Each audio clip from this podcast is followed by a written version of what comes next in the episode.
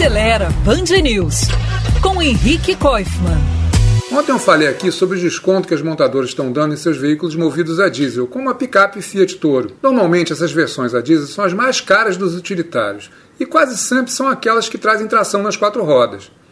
Isso porque os motores a diesel têm características muito apropriadas para esse tipo de uso, como bom torque em baixa rotação, robustez e durabilidade.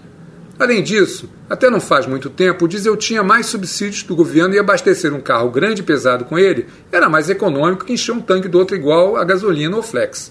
Só que a diferença dos preços do diesel para a gasolina e o álcool caiu. Durante alguns meses ele foi até mais caro. Além disso, os novos motores Flex Turbo oferecem também um ótimo torque em baixa rotação e são mais econômicos. Assim, o diesel perdeu parte do seu encanto.